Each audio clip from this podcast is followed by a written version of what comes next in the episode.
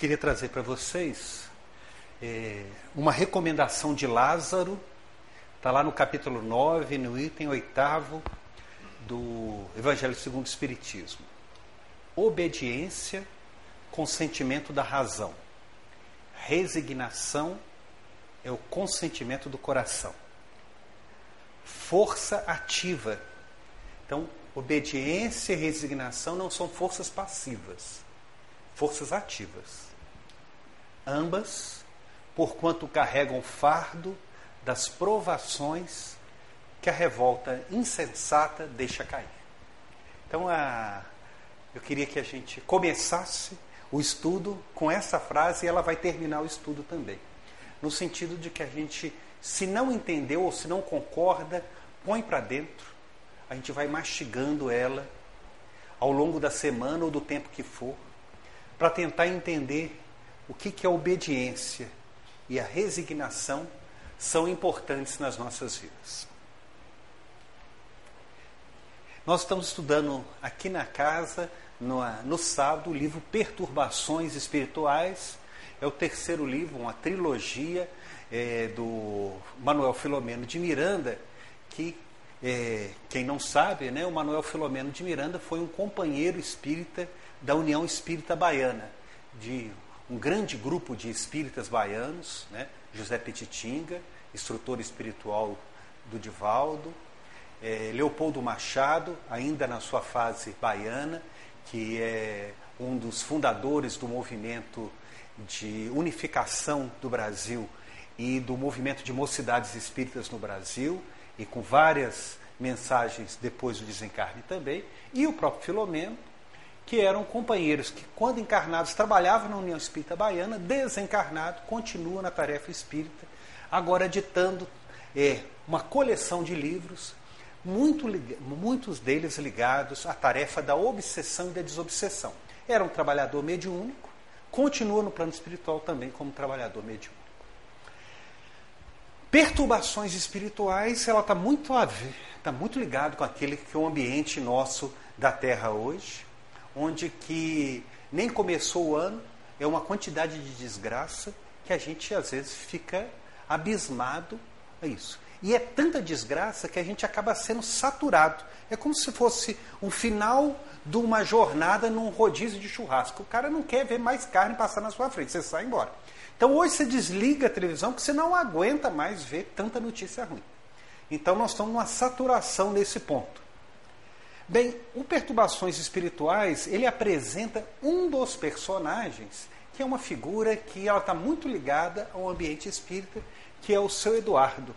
O seu Eduardo é um senhor que ele já estava já na madureza da sua vida. Ele tinha um casal de filhos, casado, era avô de duas crianças. Era alguém que já tinha estabelecido na sua vida profissional, já alcançava o sucesso da sua vida profissional e mais do que isso, ele tinha uma importante função na casa espírita que ele dirigia, que era uma casa espírita com uma grande folha corrida na, na tarefa de atendimento a encarnados e desencarnados, alcançando a presidência do seu centro espírita. O plano espiritual programou uma incursão à Terra, junto com vários trabalhadores espirituais, capitaneados por Bezerra de Menezes, Manuel Filomeno de Miranda, alguns trabalhadores ligados aos movimentos eh, franciscanos, um grupo de pessoas e terapeutas do mais alto, porque eles tinham interesse em algumas casas espíritas que estavam passando por processo obsessivo. Uma dessas casas era a casa que o seu Eduardo era o presidente. Passavam ali por grandes dificuldades, dificuldades desde a atuação é, de pessoas que estavam em perturbação e obsessão, como também as situações da casa que tinham degringolado em algumas delas. Então, uma obra, para quem não conhece, vale a pena ler, porque ela é muito próxima da gente. Especificamente, o sou Eduardo, presidente da Casa Espírita, trabalhador de reunião mediúnica, uma pessoa estabelecida profissionalmente, pai de família, avô de família, que era casado com a dona Etelvina, um casal de filhos, casal de netos, por alguma razão, se envolve com uma frequentadora da casa espírita. Esse envolvimento dentro da casa espírita, na casa espírita inclusive, esse envolvimento com essa trabalhadora e frequentadora da casa espírita vira uma situação secreta de envolvimento relacionado com isso. E esse não era um envolvimento só. Era um envolvimento que estabelecia uma relação que gerou uma gravidez dessa frequentadora da casa espírita. E estava muito envolvido com um processo de obsessão longo, onde que os perseguidores, e esse em especial, estava não somente interessado em destruir a casa, mas como destruir o seu próprio Eduardo. O relacionamento extraconjugal do seu Eduardo, presidente da Casa Espírita, com a frequentadora da Casa Espírita, gerou uma encarnação de um espírito recalcitrante, um deles, espíritos envolvido com essa falange de obsessores. Entre aspas, uma encarnação programada por aqueles equipos de obsessores. Claro que não há uma ação dessa sem o reconhecimento da espiritualidade maior. Coisa fácil para nós resolvermos, não é? Então, o perseguidor era um perseguidor de pouco tempo, desde o início do cristianismo. Uma relação extraconjugal que não era só uma relação extraconjugal dessa encarnação, era uma relação extraconjugal que já havia acontecido em outras encarnações com reflexo dessa encarnação, e uma encarnação de um espírito que já nasce com a intenção de destruir o seu próprio pai. Fácil. Quantas reuniões de obsessão? Quantos trabalhos de obsessão? Quantos litros de água fluida? Seu Alceu Pinho, que está lá no plano espiritual, que gostava de levar um galão de 5 litros para fluidificar, que dava para semana. então, quantos litros de água fluidificada? Quantos anos de trabalho espiritual? Então nós temos aí um desafio para uma encarnação inteira. A solução que a espiritualidade ela estabelece, ela procura fazer o um encontro no plano espiritual do seu Eduardo, da Iracema, no sentido de que ele aceitasse a gravidez não desejada, porque o Eduardo pensou em fazer o aborto e de alguma forma romper a relação com a Iracema, assumir a sua dignidade mesmo diante do erro, separar da sua esposa e com isso romper com o seu laço familiar, pedir então é, para sua saída da casa espírita, da sua presidência, participando apenas das reuniões de apoio espiritual. Vejam que a encarnação não é fácil, mas que a gente perturba a encarnação, a gente perturba a encarnação. Se a gente vê lá em Mensageiros, nos Mensageiros, a gente vê que todos os trabalhadores médios, doutrinadores e trabalhadores espíritas de todas as classes têm uma grande preparação no plano espiritual. Então, o seu Eduardo não é um presidente ao acaso.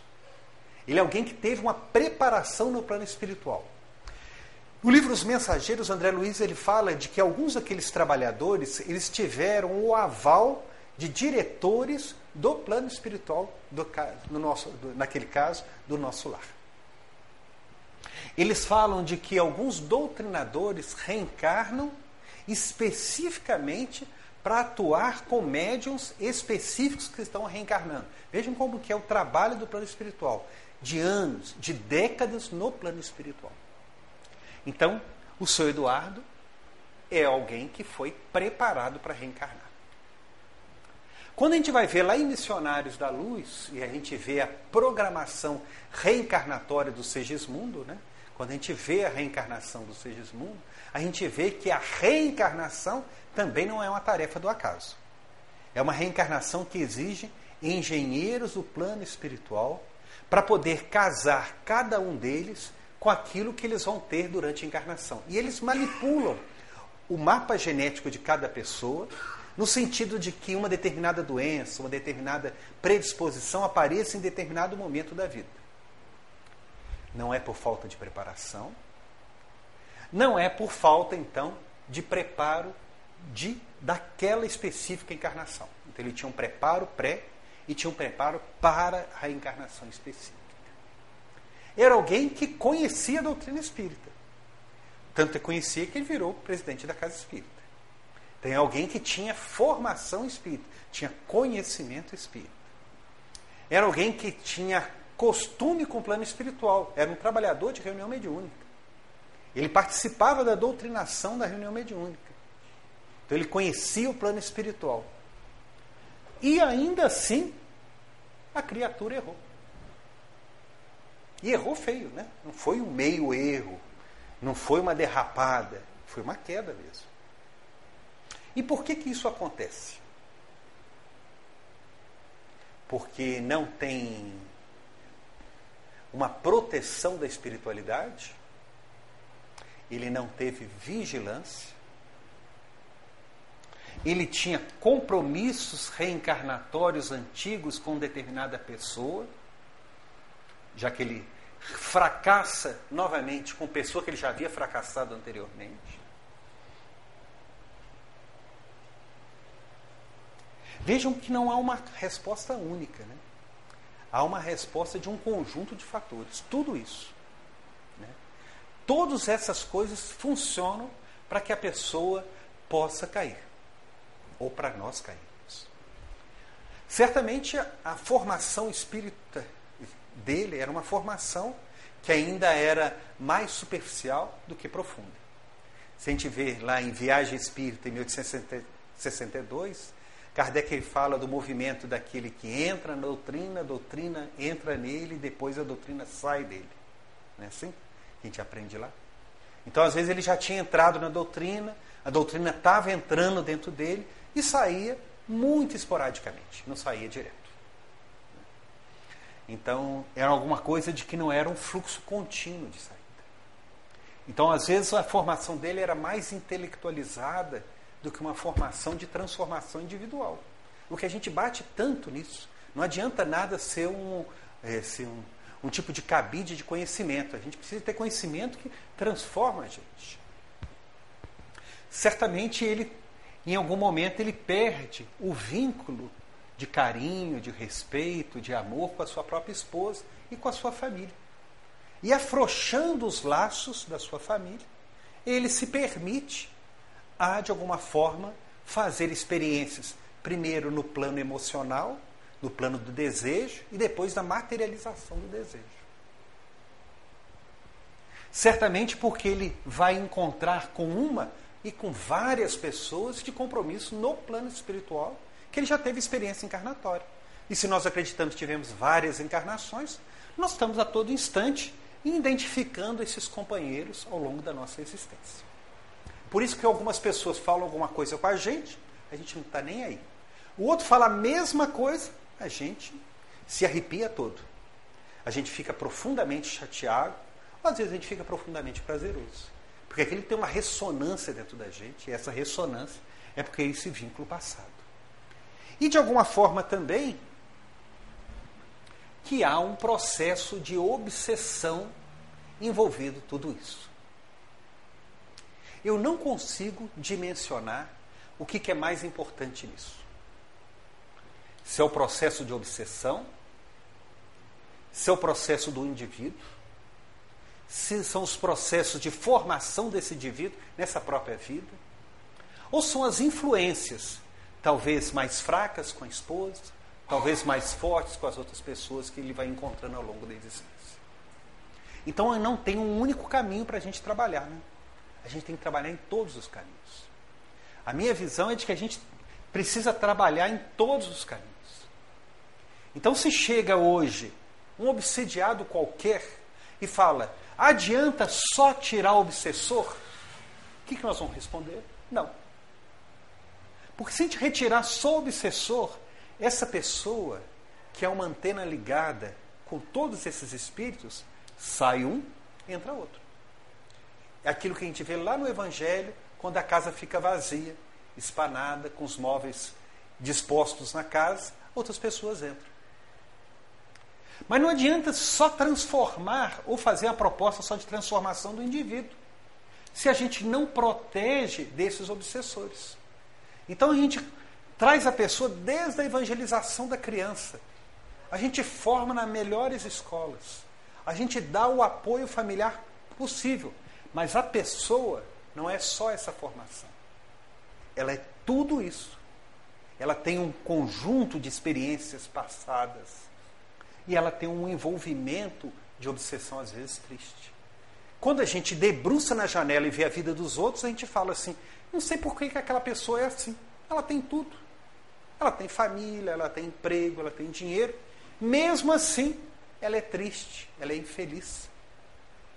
Porque às vezes a gente está olhando só para a experiência agora, mas a gente não está vendo o que está do lado dentro dela.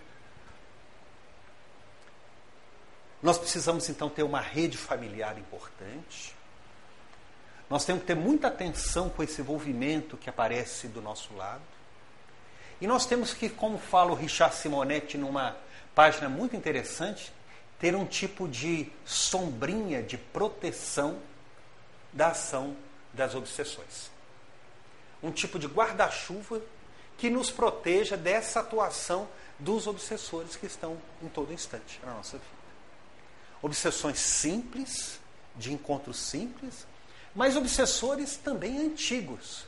Nesse caso especial, era alguém que estava, de alguma forma, infeliz com a ação do cristianismo desde o início do próprio cristianismo. Então é muito tempo.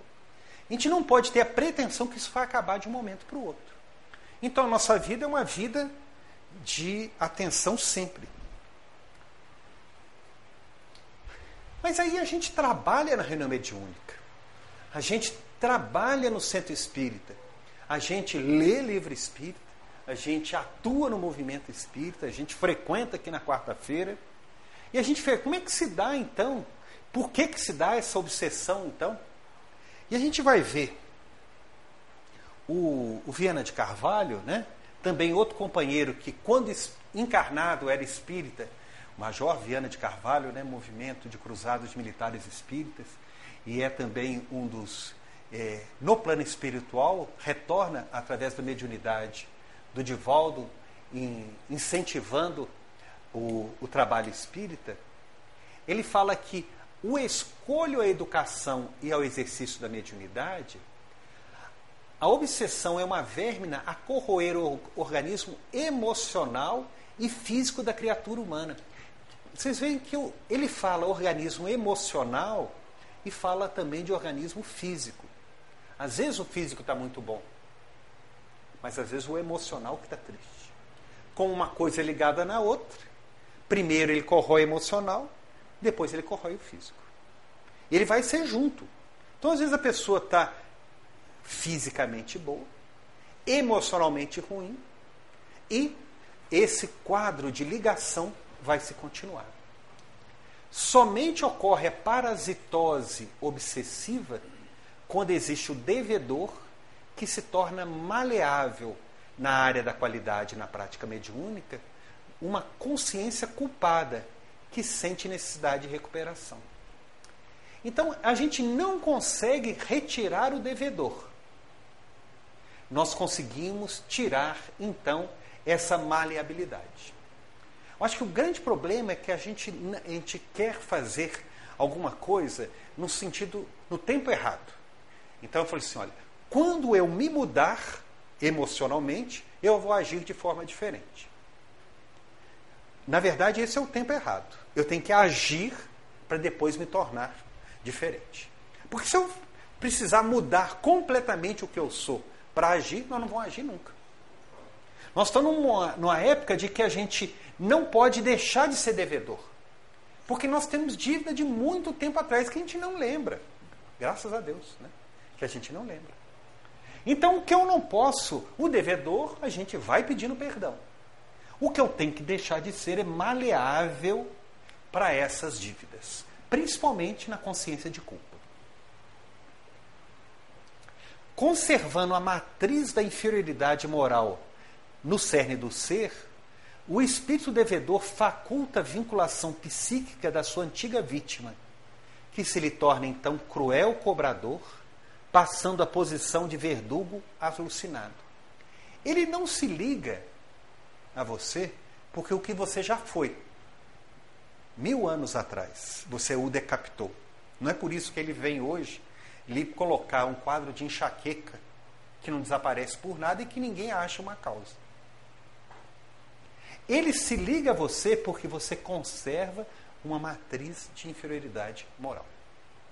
Somente quando a gente modifica a matriz de inferioridade moral é que a gente consegue atuar hoje.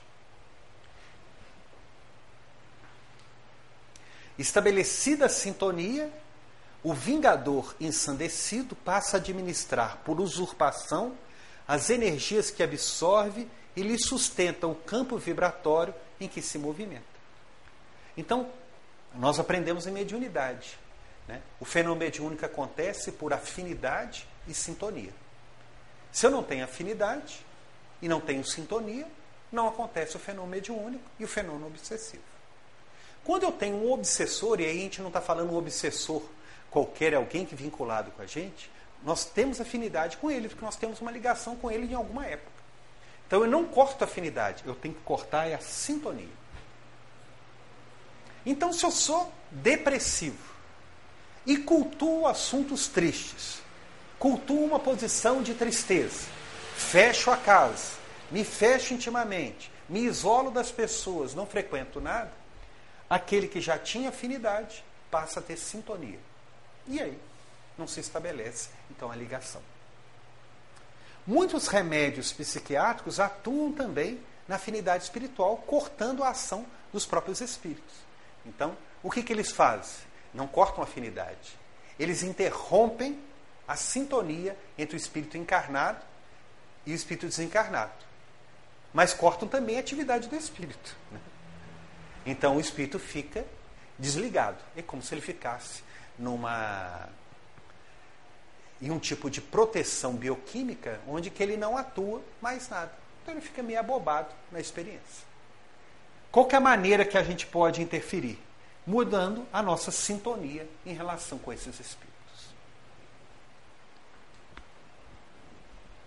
A obsessão, então, é um obstáculo à correta educação da mediunidade e ao seu exercício edificante, face à instabilidade e à insegurança que se faz portadora.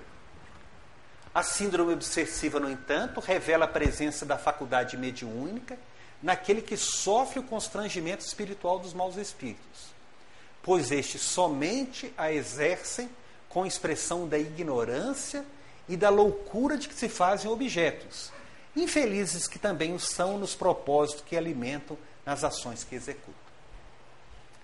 A desorientação mediúnica, em razão de uma prática irregular, faculta obsessão por fascinação e subjugação a longo prazo de recuperação difícil.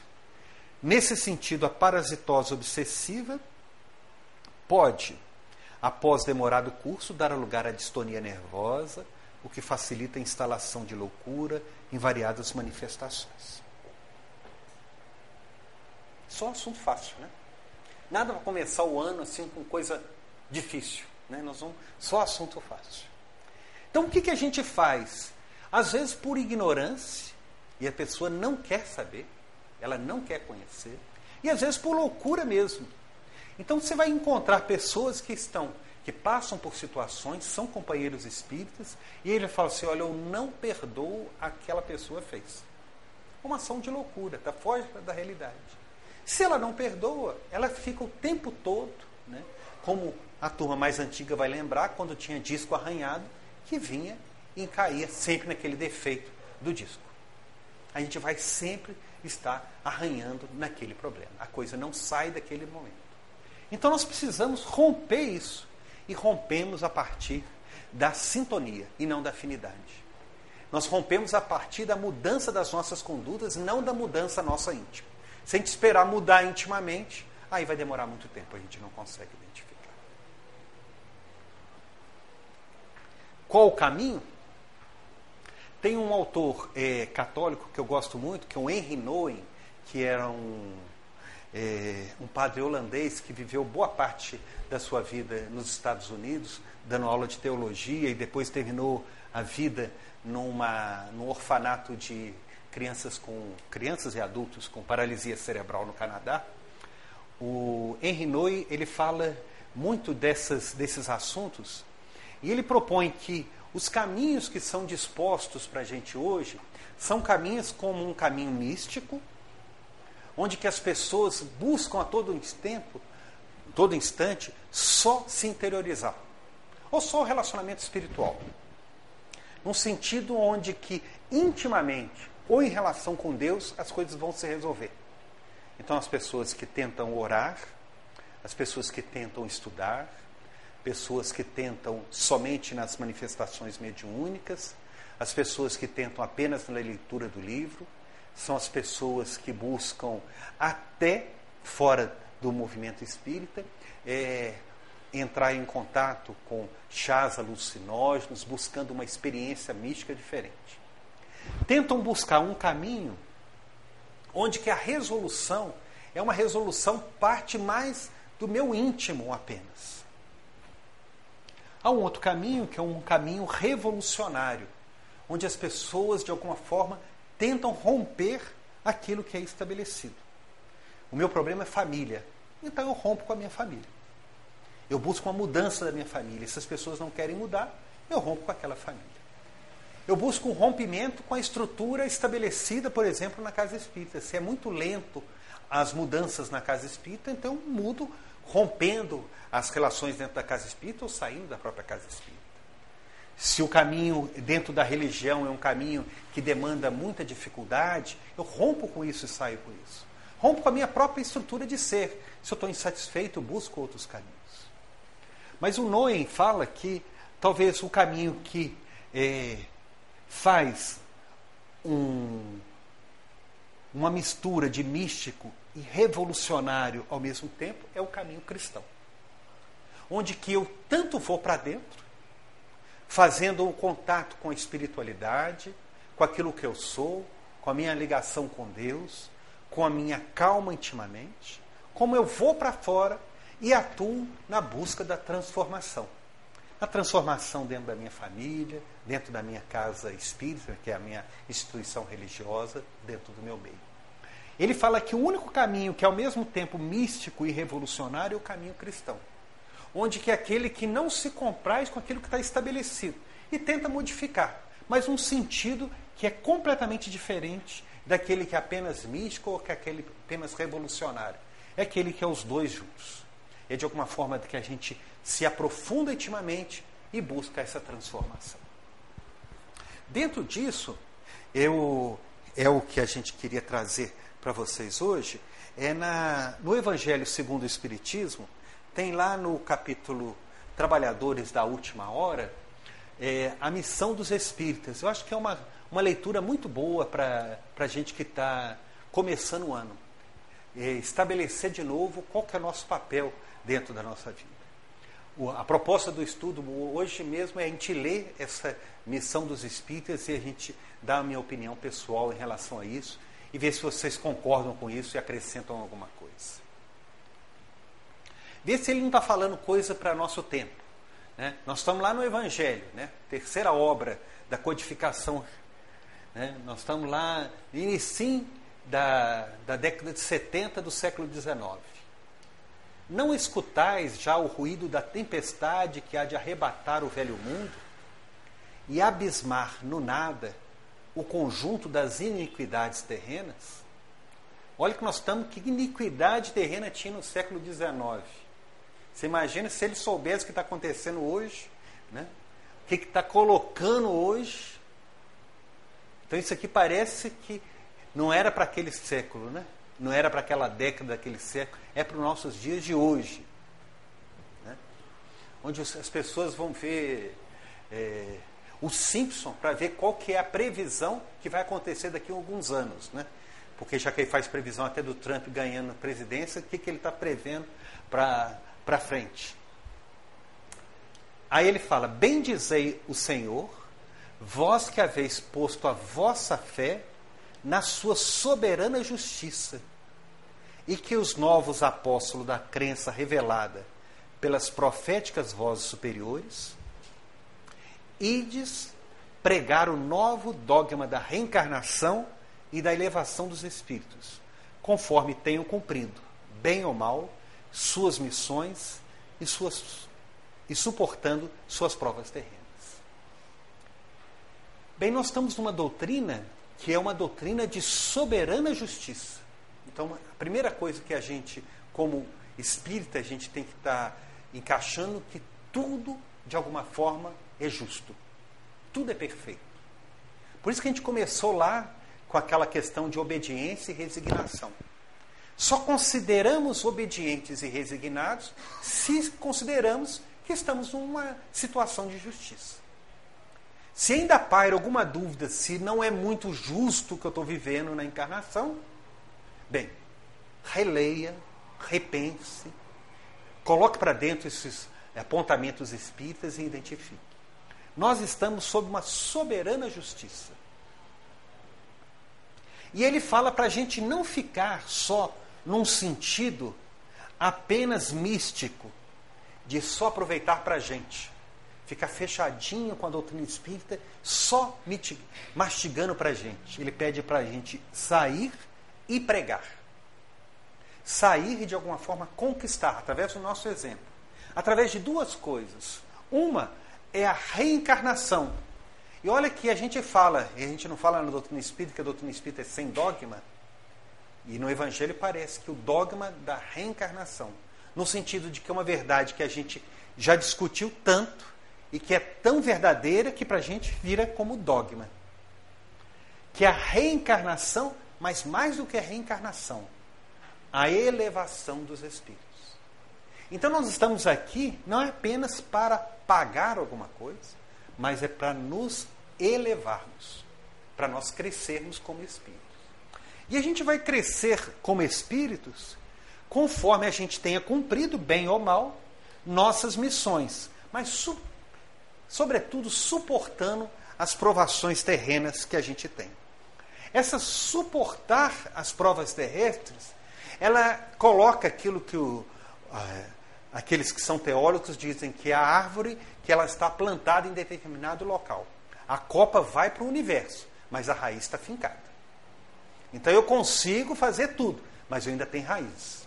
E essas raízes nem sempre a gente consegue desligar. Daí a gente suportar. Né? Não mais vai, vos assusteis. As línguas de fogo estão sobre as vossas cabeças. Então nós né, estamos num novo momento de Pentecostes. Né? Nós conseguimos falar para todas as pessoas que estão ali. E o que, que é o movimento de Pentecostes? Onde que cada um falava uma língua diferente para cada um de tribos ou de nações diferentes. Então, para muitas pessoas, o Evangelho, a doutrina espírita que eles vão conhecer, é a nossa conduta. Então, a língua de fogo que está sobre a minha cabeça serve para eu falar para a minha família, para o meu ambiente de trabalho, para as pessoas que estão me ligadas. Para cada um de vocês, é para a comunidade de vocês, para o ambiente de vocês. Os verdadeiros adeptos do Espiritismo que somos nós. Sois os escolhidos de Deus. Olha qual é o peso que fica isso. Nós somos escolhidos para ficar aqui. E reportando o Evangelho, nós somos o sal da terra, que não é muito. A gente não. É, quando é colocado como sal da terra, é porque é pouco mesmo. Não é porque assim, ah, mas a gente não tem ninguém, mas é isso mesmo, sal é para ser pouco, mas que dá o tempero, que conserva. Ide e pregai a palavra divina. É chegada a hora em que deveis sacrificar a sua propagação, e aí que começa aí as dificuldades. Bem, nós estamos em momentos de dificuldades, né? Sacrificar para a sua propagação os vossos hábitos, os vossos trabalhos, as vossas ocupações fúteis. Ide e pregai, convosco estão os espíritos elevados. Então, quando a gente é convocado para isso, é convocado vá lá, as ocupações fúteis. Mas são também convocados pelos nossos trabalhos e pelos nossos hábitos.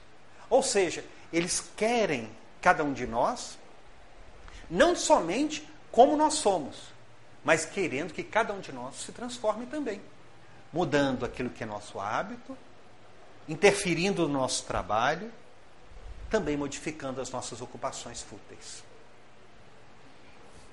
Mais do que isso, convosco estão os espíritos elevados. Aquele companheiro que nós falamos lá no início, ele de alguma forma também tinha os companheiros elevados dentro dele. Em algum momento perdeu a conexão. Ele mudou o canal lá, de alguma forma perdeu a sintonia com eles e sintonizou com outros. Mas a promessa que os espíritos fazem é de que eles estão junto conosco.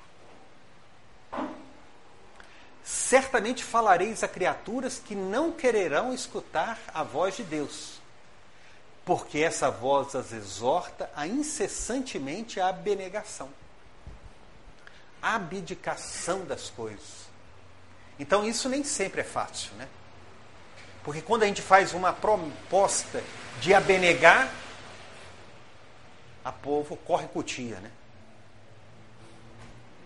Pregareis o desinteresse aos avaros, a abstinência aos dissolutos, a mansidão aos tiranos domésticos, também como aos déspotas. Palavras perdidas, eu sei, mas não importa. É necessário regar com vossos suores o terreno onde tendes de semear, porque eles não frutificarão e não produzirão, senão sob reiterados golpes da enxada e da chama evangélica, e da charrua evangélica, e de pregai. Bem, essas palavras eu acho que são para a gente ler sempre. Esse tipo de terreno nosso é um terreno que é para semear, mas mais do que isso, é para regar com os nossos suores.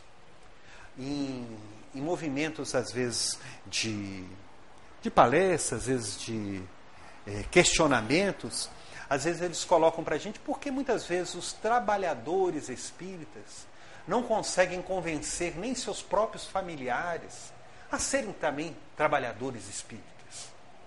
Por que, que assim, líderes espíritas não conseguem fazer com que seus filhos né, sejam também líderes espíritas? E a gente vai encontrar alguns deles até que se desvirtuaram ao longo do caminho. Porque os nossos filhos são espíritos. O que é genético é o corpo. Mas os nossos filhos são companheiros que nós trouxemos para o nosso encontro. Imploramos para ficar o nosso encontro. Pedimos a espiritualidade e a espiritualidade concedeu-nos para que ficasse ao nosso lado, para que a gente pudesse semear e regar com o nosso suor. Às vezes, uma existência inteira. Então, às vezes, são filhos para uma encarnação inteira. É trabalho para uma vida toda, se não para algumas vidas. Porque é isso que acontece. Porque as razões dessa convivência estão enraizadas ao longo de muitas vidas. Talvez seja necessário muitas vidas para que a gente possa então corrigir isso. Então é necessário que a gente possa, sob reiterados golpes da enxada e da charrua. Então eu trabalho para a encarnação toda. Então não é um trabalho que eu vou em missão, resolvo e estou feliz o resto da encarnação. É um trabalho para fazer sempre. Né? Então é um trabalho para aquele que é, que cultiva a terra, por isso que é muito isso, é para alguém estar tá sempre ali. Ele vê, corrige, reorienta, reaproxima, cerca e vai ao longo da encarnação. Novamente é colocado para a gente: ide e pregai. Não fique parado. Segue em frente e pregue sempre. A todos vós, homens de boa fé, conscientes da vossa inferioridade em face dos mundos disseminados pelo infinito. Eu acho que é aí que é o, aquilo que aproxima a gente tudo. Nós estamos aqui porque nós também somos inferiores. Então, todos nós aqui ainda temos vínculos com inferioridade, uns mais, uns menos. Alguns com dificuldades na tirania doméstica, outros com dificuldade na questão da arrogância, outros com a soberba, outros na área da sexualidade, outras viciações. Então todos nós ainda estamos ainda dentro dessa inferioridade. E não podemos esperar acabar com a inferioridade para poder trabalhar. Nós vamos trabalhar com as nossas inferioridades.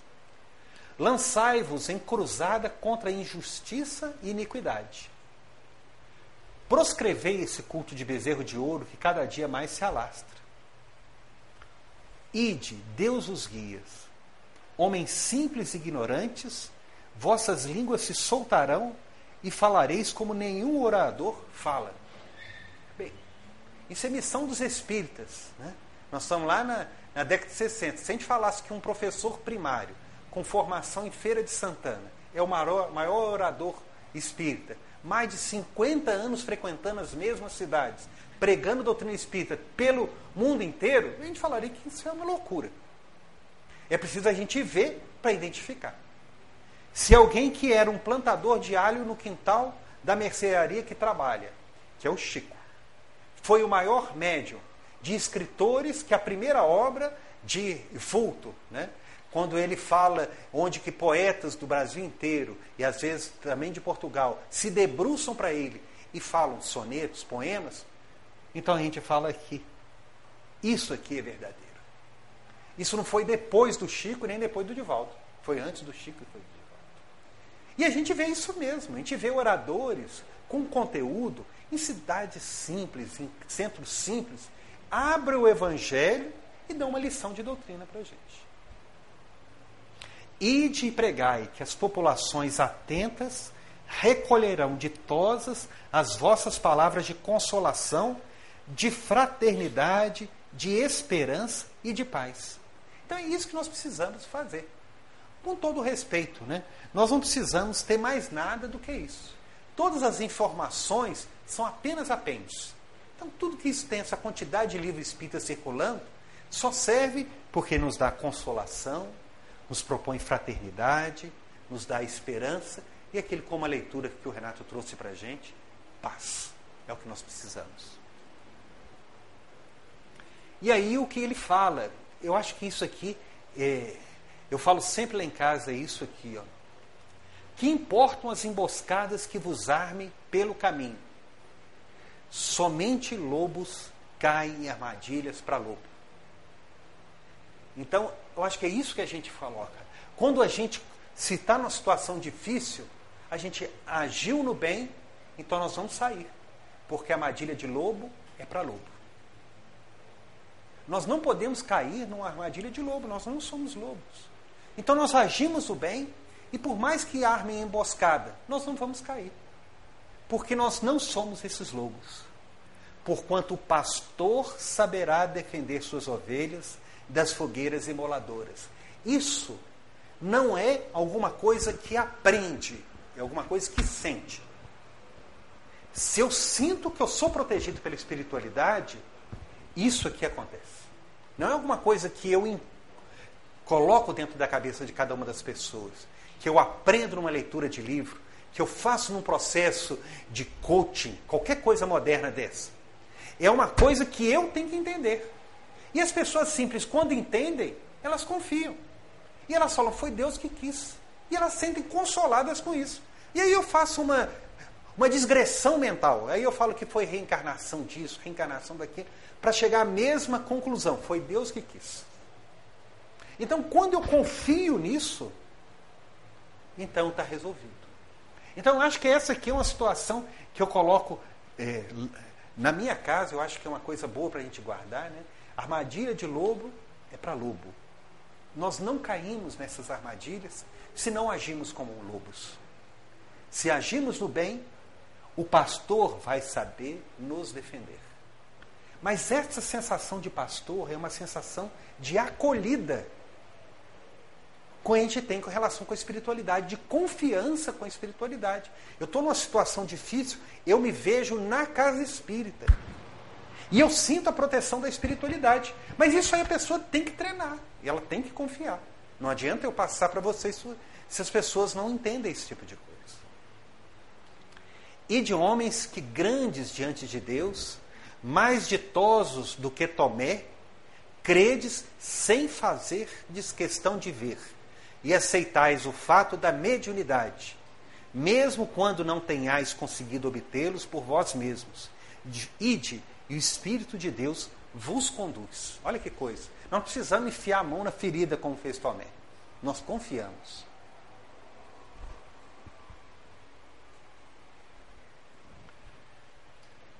Marche, pois, avante, falange imponente pela tua fé. Diante de ti os grandes batalhões dos incrédulos se dissiparão, como a bruma da manhã aos primeiros raios do sol nascente. A fé é a virtude que desloca montanhas, disse Jesus. Todavia, mais pesados que as maiores montanhas, jazem depositados nos corações dos homens a impureza e todos os vícios que derivam da impureza. Parti então diante, cheios de coragem, para removerdes essa montanha de iniquidade, que as futuras gerações deverão conhecer somente como lenda. Do mesmo modo que só muito imperfeitamente conheceis os tempos que antecederam a civilização pagã. Então, as maiores dificuldades são dificuldades hoje, que a gente mesmo estabelece né, dentro da gente. Se alguém fala que não vai conseguir, você acha que vai conseguir ou não vai conseguir? Ele é profeta dele mesmo. Eu não vou conseguir. Não consegue mesmo. Né?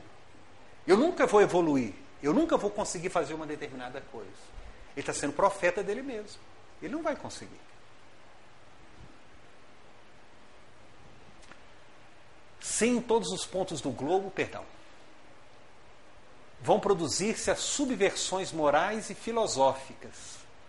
Aproxima-se a hora que a luz divina se espalhará sobre os dois mundos. Levai a palavra divina aos grandes que desprezarão, aos eruditos que exigirão prova, aos pequenos e simples que aceitarão, porque principalmente entre os mártires do trabalho, dessa provação terrena, encontrareis fervor e fé estes receberão com hinos de gratidão e louvores, que lhes levareis e baixarão a fronte, rendendo-lhe graças pelas aflições que a terra destina. Às vezes a gente fica preocupado de que as pessoas, elas não, é, de alguma forma, participam conosco da mesma ideia. Isso não é importante. Arme-se desta falange de decisão e de coragem. O arado está pronto, a terra espera, então arai. Ide, agradecei a Deus a gloriosa tarefa que ele vos confiou, mas atenção, entre os chamados para o Espiritismo, muitos se transviaram. Gente, nós estamos com cinco anos de doutrina espírita. 1857, 1862. E aí ele já fala que muitos já transviaram com cinco anos de doutrina espírita. Então, passando mais de século, alguma turma já ficou para trás também seguir a verdade. Se entre os chamados para o Espiritismo muitos se transviaram, quais os sinais pelos quais reconheceremos os que se acham no bom caminho? Então, se a gente lembrar lá daquele companheiro que de alguma forma se transviou, qual que é o sinal do bom caminho? Reconhecê-lo-eis pelo princípio da verdadeira caridade que eles ensinarão e praticarão. Reconhecê-los-ei pelo número de aflitos que levem consolo. Reconhecê-los-eis pelo seu amor ao próximo, pela sua benegação, pelo seu desinteresse pessoal, finalmente pelo triunfo de seus princípios, porque Deus quer o triunfo da sua lei. Os que seguem sua lei são os escolhidos, e eles lhes dará a vitória. Mas ele destruirá aqueles que falseiam o espírito dessa lei e fazem dela degrau para contentar vaidade e sua ambição. Quem foi presidente de centro espírita aqui, né? Ninguém, ele não fala, né? Ele não fala que foi médium, não fala que foi passista, que foi doutrinador, médium. Ele não fala que foi aquele que fez campanhas. Ele fala aquele que fala de abnegação de desinteresse pessoal, pelo triunfo, por levar consolo, pelo amor ao próximo.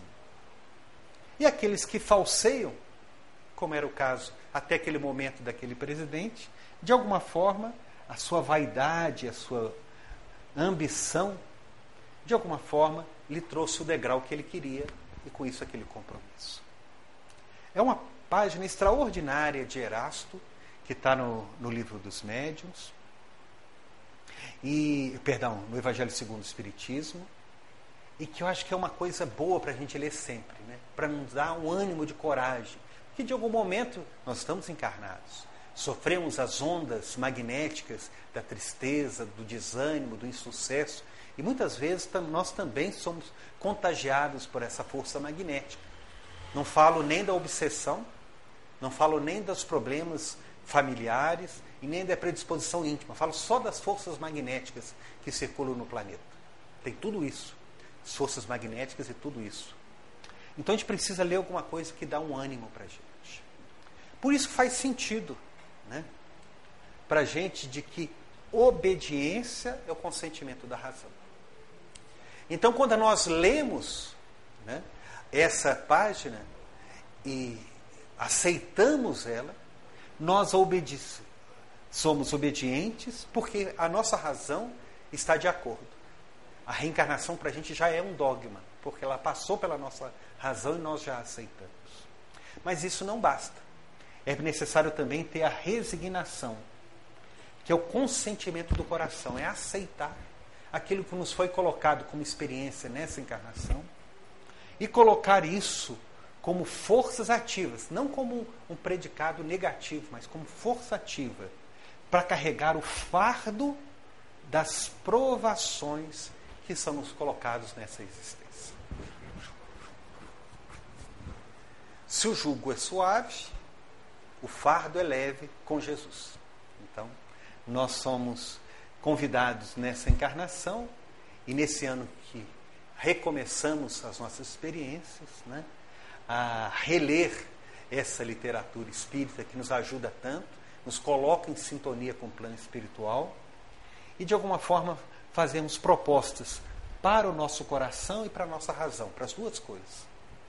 Para que de alguma forma a gente saiba levar o nosso fardo de forma mais leve possível e com a proposta inicial que o Renato nos trouxe, com profunda paz. Tudo de bom para vocês.